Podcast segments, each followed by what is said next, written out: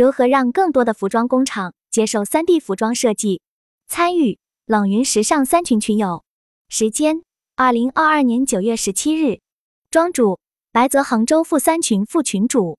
参与者：非泰州茂市设计师，岩石泉州服装供应链，乐乐杭州设计师。以下的冷云时尚圈讨论是就行业问题的讨论及总结，这些分享属于集体智慧的结晶，他们并不代表冷云个人观点。希望通过此种方式，能让更多行业人士受益。三 D 服装设计技术近两年迅速在服装行业普及，不管是对于品牌方还是成衣供应商，三 D 技术都有其用武之地。本人在外贸企业担任服装三 D 建模工作，并配合公司努力鼓励供应链开始使用三 D 设计，以期让三 D 技术更好的服务于服装产品开发。一、为什么应该向服装工厂？推广 3D 设计，一点 3D 服装设计适合什么样的品牌？对于成熟品牌，对于成熟品牌，他们有自己畅销而经典的版型，通过在 3D 设计软件建立自己的版型库，以后只要在这些基本模型上做换色换面料调整即可，很适合诸如优衣库这种 SKC 色彩多且比较基础款的品牌。对于新品牌，新品牌初次建立 3D 设计库。比较耗费时间和成本，刚开始可能会因为各种技术障碍而令人沮丧。但 3D 设计最大的好处便是一旦初始资料库建立完整，后期会大大提高作业效率。对于西音这样的快时尚，西音出款很快，而且他们自己不做具体开发，全部交给服装厂做。所以如果他们用 3D 设计图做预售，然后把 3D 设计图交给工厂实现实物样衣。会大大提高消费者与工厂看图片的体验感。三 D 设计尤其适应线上销售，三 D 设计技术很适应线上销售，因为线上主要靠视觉，而三 D 设计很好的满足了视觉需求。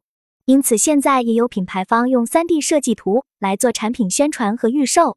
对于工作人员、设计师、版师、建模师等，三 D 服装设计的价值主要体现在开发环节。但对设计师和版师来说，其效用是不一样的。我看到的情况是，设计师更青睐 3D 设计，因为可以快速看到效果，在选款阶段的效率也更高。一张渲染图在模型已经具备的情况下，换个颜色出渲染图，十分钟就可以完成。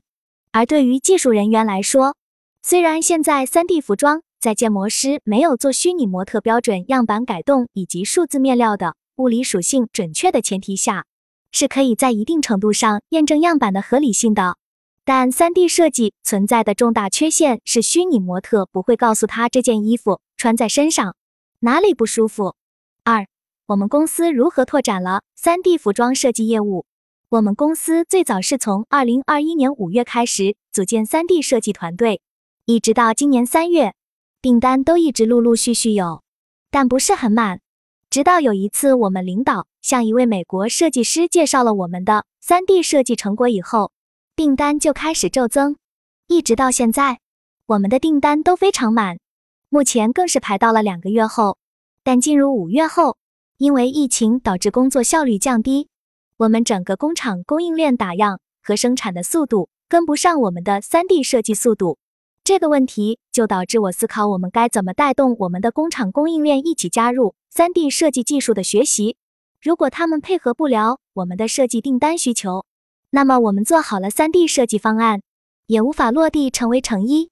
企业要完整推进 3D 设计技术，我认为负责 3D 设计项目的人一定要是个做事有计划、能坚持的人。我们在推行过程中，内部业务人员对于这类新技术。也不是立刻都能接受的，最终正是靠着我们领导的坚持宣讲，最终让大家逐步接受了这项新技术，并找到了业务突破口。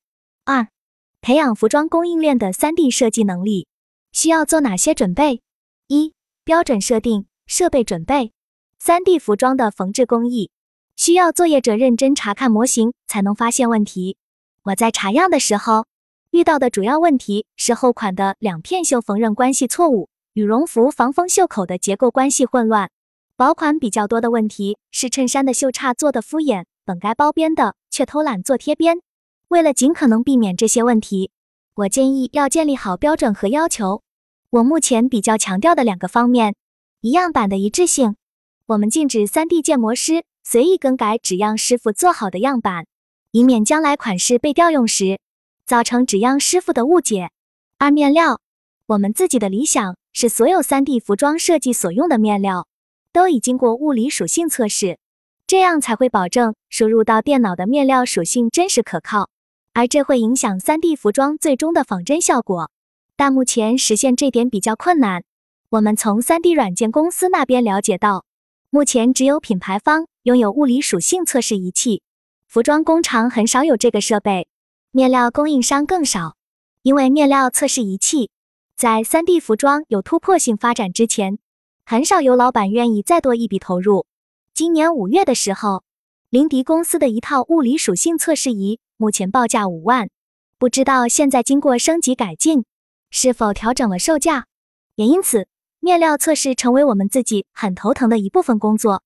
目前与我们开展 3D 设计合作的服装工厂都没有用物理属性测试仪器的，我们只能请公司内部下达 3D 任务的业务部门帮忙调取面料小样，自己做测试之后，把带有物理属性的数字面料发给我们的工厂供应商建模。不过这部分仅限和我们一样用 Style 3D 设计软件的。如果是用其他设计软件，比如 Braswell 和 Clo 3D 的服装厂，如果没有买相应的仪器，我们则需要自己测试面料物理属性之后，导出 U3M 格式或 GLTB 格式发给他们。但这么做的效率其实是很低的，测试一块面料大概需要二十至三十分钟，一季的开发款式那么多，所有面料加起来，只做测试都要半个月。所以，不管是成衣供应商还是面料供应商，如果他们能解决面料测试问题，我们的建模效率会高很多。还有一个现实问题是，我们公司面料样品大多只有 A4 样卡，而面料测试需要五十乘五十 cm 的大小，面料测试量不够，也是我们当下的一个困难。给大家看一组羽绒服的对比，上图里蓝色这件是没有经过面料测试做的 3D 羽绒服。在褶皱体现上明显不真实。当然，没有专业的面料物理属性测试仪器，也可以按照自己观察到的面料情况手动调整物理属性。但多数建模师手动调整的主观性太强，达不到仪器测试的精确程度。我们领导也说，现在看我们做出来的东西，明显感觉到不一样了。二、深入了解各供应商当下的建模条件和能力。接下来，我们来说说对服装工厂供应商 3D 设计能力的评估。在要求供应商给我们提供 3D 样衣之前，前期调研必不可少。我把调研内容分为硬件和软件。硬件，工厂用什么设计软件？一般都是 Style 3D、Cloud 3D、Braswell 这三家软件，文件格式都不一样，而且无法兼容。这也是我们在要求供应商。做 3D 服装时必须考虑的问题，因为涉及到后面的资源储存，是否有完整的面料测试设备以及辅料来源，自建或与供应商对接 3D 辅料。软件作业人员，3D 设计师团队有几个人？全职还是兼职？是专业的建模师还是由设计师或版师兼任？这里主要是考察 3D 团队的产能。一般如果不是全职建模师，效率会很低。3D 技术的应用，建模师很重要。如果建模师有经验，能够降低成本，避免很多问题。企业可以从服装类毕业生中挑选培养建模师，比如服装设计类学生一般都有缝制工艺培训，也有相关设计类培训，并且服装专业的毕业生因为有一定的样板知识，所以学 3D 基本上就是软件操作的问题。3D 服装的内部质量评估标准。在评估工厂 3D 服装设计的质量问题时，多查一些案例款式，尽量覆盖到团队每个人的作品，这样可以尽量全面的了解详细情况，方便在之后查样的时候抓重点。掌握了供应商 3D 状况之后，就是自己的 3D 服装质量标准的建立。我们自己在制定标准的时候，主要考虑的时候服装的整体外观、服装的缝制工艺、样板的完整性。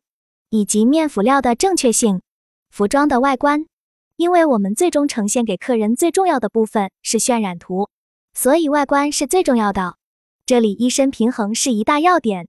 我工作中查样的时候，这方面的问题很多，门襟歪斜、前中起吊、侧缝走前等，多数建模师在这些方面没有概念，需要多次强调。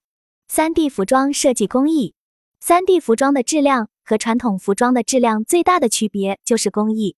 三 D 服装的工艺检查指的是仿真度和缝制是否正确，而传统服装的工艺检查更多的是做工好不好。三、考虑清楚该把三 D 技术放在开发环节的哪一步。三 D 设计技术的运用应该放在服装开发环节的哪一步？对于这个问题，云友有不同的见解。云友岩石觉得应该放在品牌内部评审会上用。品牌选款一般会经过好几次的评审，一般会有设计部内审，通过后再邀请商品和营销部来评审，通过后再进行订货会。内部评审的次数一般至少都有三次左右，所以三 D 设计可以放在初次评审会后。云友飞认为，在平面设计稿以后就可以做三 D 设计。基于前面说的要有样衣才能建模，所以推测要先有设计稿。再通过设计稿来进行 3D 制作更直观。云有行者认为，如果自己是类似优衣库和 Brooke Brothers 那样的品牌，会把 3D 技术主要用在看下效果，决定要淘汰哪些款式，避免制作传统样衣太浪费和太慢的环节。在我们公司，3D 制作是和样衣制作一起进行的。我们最终输出的 3D 服装渲染图，更多适用于设计师作品的选款阶段。也就是评审会上给大家用。目前来说，在开发环节，3D 服装对于设计师的辅助意义更大，而对于技术、版师、QC 等，他们对 3D 设计的信任度其实并不高，或者有时候即使在做 3D 设计的过程中发现了样板的结构性问题，技术人员也未必会相信这真的就是问题。三，当下还有哪些待解决的难题？一、人才问题。目前，多数 3D 建模师都是刚入行的新人，对纸样技术理解不是特别专业，所以如果最终 3D 设计技术要应用到生产，就要求建模师又懂设计又懂打板。二、打样成本由谁承担？我们最近在集中推进的一个项目，就是户外品牌的秋冬季节新品开发。这个户外品牌在春季的时候，因为疫情，开发进度受阻。我们为他们提供了二十三年春夏季产品开发服务。当时我们特意问过他们，以后的产品模型要不要都用三 D 做，但被拒绝了，因为现在经济情况普遍不好，工厂希望品牌承担一部分样衣开发费用。原本这些费用在有大货订单的前提下是免费提供的，后来工厂和品牌双方商谈过后，决定每个款式的开发只做一个色的实物样衣。其他几色用 3D 设计建模去完成。三、与供应商协调建模素材的准备。关于素材准备这点，就是我之前提到的问题。我们做的 3D 设计开发，给供应商工厂的面料和辅料资料，都是我们自己做好后从数据库里导出的，这导致我们自己的效率很低。单单给供应商准备素材都要很久，可能一周都不够。我们最理想的状态是面料供应商做面料。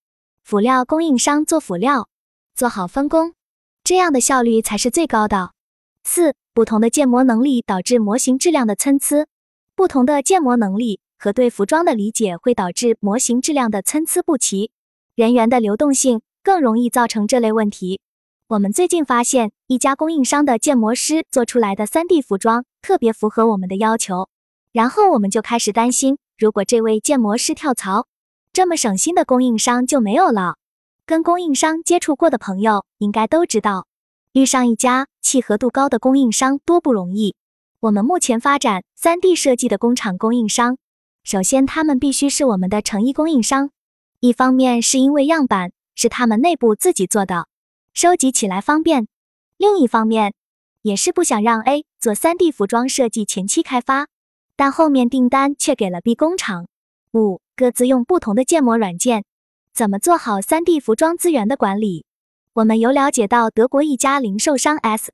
Oliver，他们自己用的是 Clo 3D 软件，而他们的供应商用各个软件的都有。